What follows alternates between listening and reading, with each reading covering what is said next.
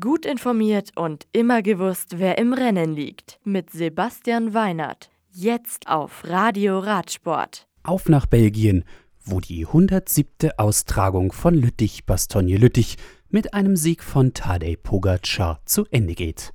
Der Tour de France-Sieger vom Team UAE besiegt Julien Alaphilippe von De König Quickstep und David Gaudu von Groupama FDJ nach fast 260 Kilometern in 6 Stunden und 39 Minuten um wenige Zentimeter auf der Ziellinie.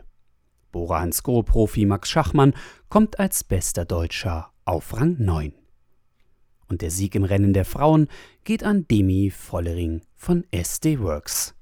Die Niederländerin setzt sich nach 140,9 Kilometern gegen Movistar-Fahrerin Annemiek van Fleuten und Elisa Longo-Borghini von Trecksieger Fredo durch.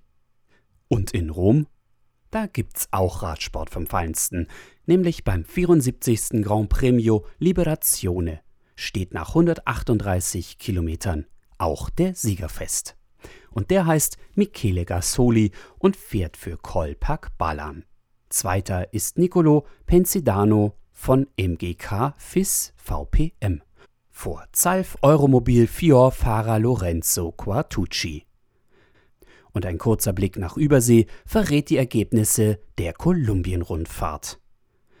José Tito Hernández vom Team Medellin gewinnt die Vuelta a Colombia mit zwei Sekunden Vorsprung. Die Schlussetappe im Nationalpark von Bogota über 126 Kilometer gewinnt Oscar Quiroz vom Team Colombia Tierra de Atletas. Zweiter und Dritter sind Juan Diego Uyos von Colnago CM und Diego Antonio Ochoa von EPM Scott.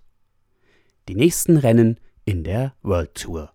Am Dienstag startet mit der Tour de Romandie die 75. Austragung der sechs Etappen langen Rundfahrt durch die Schweiz. Bis zum nächsten Mal und gute Fahrt. Das Radio für Radsportfans. Im Web auf radioradsport.de